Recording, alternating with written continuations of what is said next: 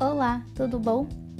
Bem, para quem mora aqui no Brasil ou que segue o calendário ocidental, feliz 2020. Espero que vocês tenham um ótimo ano com muita, muito sucesso, muita produtividade e muito amor próprio autoconhecimento, sempre muito importante. Bom, queria saber se vocês estão curtindo os episódios do podcast porque por enquanto eu tô apenas lendo os artigos do blog, mas eu acho importante saber o que vocês estão esperando ouvir para mais tarde eu conseguir desenvolver outros projetos e conteúdos. Vocês podem me mandar sugestões ou críticas, mas sempre com leveza e amor, por favor. Afinal, eu faço tudo isso com muito carinho lá no meu Instagram, no buscavegan.com.br. Eu tô sempre querendo saber a opinião de vocês, então não se acanhem. Obrigada por estar ouvindo nosso podcast e bora para o episódio de hoje, que é para você que ainda está na dúvida se o minimalismo é importante para a sua vida.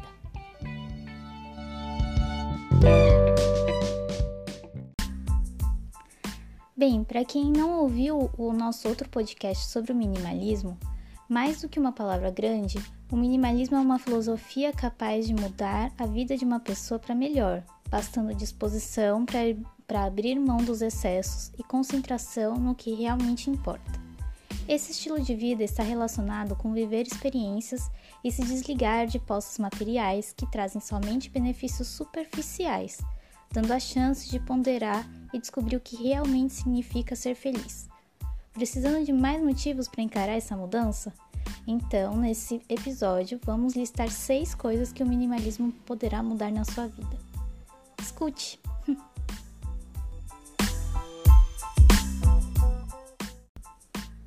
Bom, o ponto 1 um é menos estresse.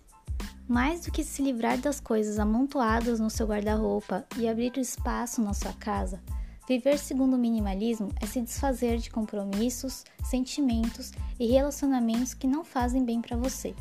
Além de ter menos coisas para se preocupar, a sua casa se transformará num espaço livre de desordem.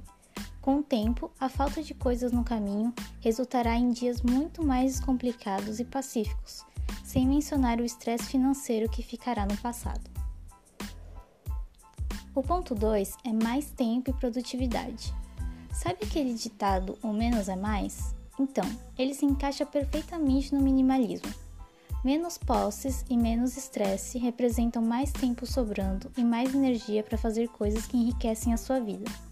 Ocorre uma mudança de prioridades quando você troca o videogame novo, as roupas caras e o fast food da semana por atividades que realmente importam, como passar mais tempo com amigos e familiares, conhecer um lugar diferente, fazer uma caminhada despreocupada e grátis, aprender a dançar, ouvir uma boa música enquanto cozinha o prato predileto dos seus filhos, testar uma receita de sobremesa vegana e se surpreender, praticar yoga e meditação, ler um livro, estudar novos idiomas e cultivar plantas dentro de casa. E claro, o que mais fizer você feliz. O ponto 3 está ligado ao consumo consciente. O minimalismo inspira o consumo consciente. Acontece, porém, que algumas pessoas associam esse estilo de vida mais simples e significativo à escassez e isso é muito errado, pois, segundo Mário Sérgio Cortella, um filósofo contemporâneo, a simplicidade é sinônimo de suficiência.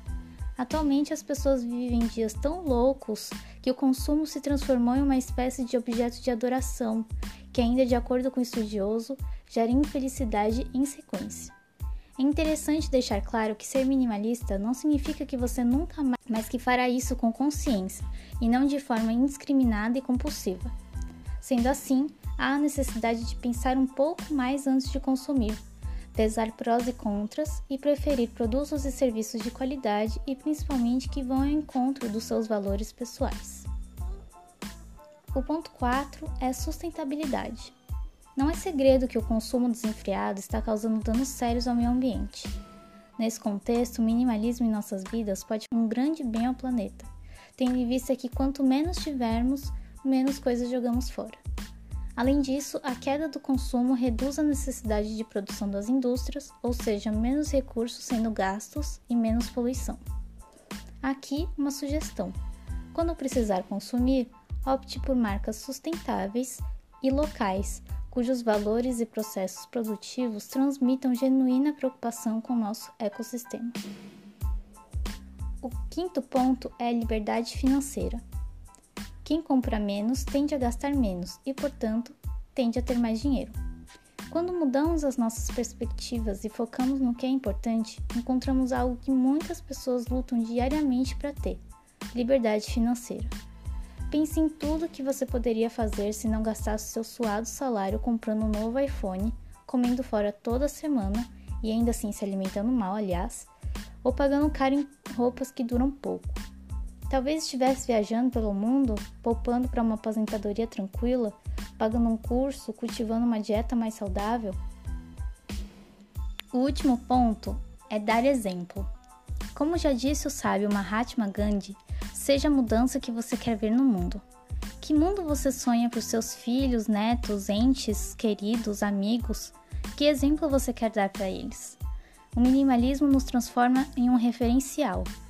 Quando mostramos para as pessoas que não precisamos acumular coisas para viver melhor, elas se inspiram e percebem que podem ser assim também, e isso se transforma em uma corrente do bem.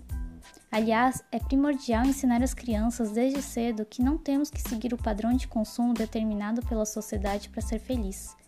Ensiná-las que ser é mais importante do que ter e mostrar que elas podem escolher como viver suas vidas é muito importante. Notou quantas coisas mudarão em sua vida com o minimalismo? Uma vida simples pode ser muito mais recompensadora, mas lembre-se, essa filosofia não é uma receita de bolo.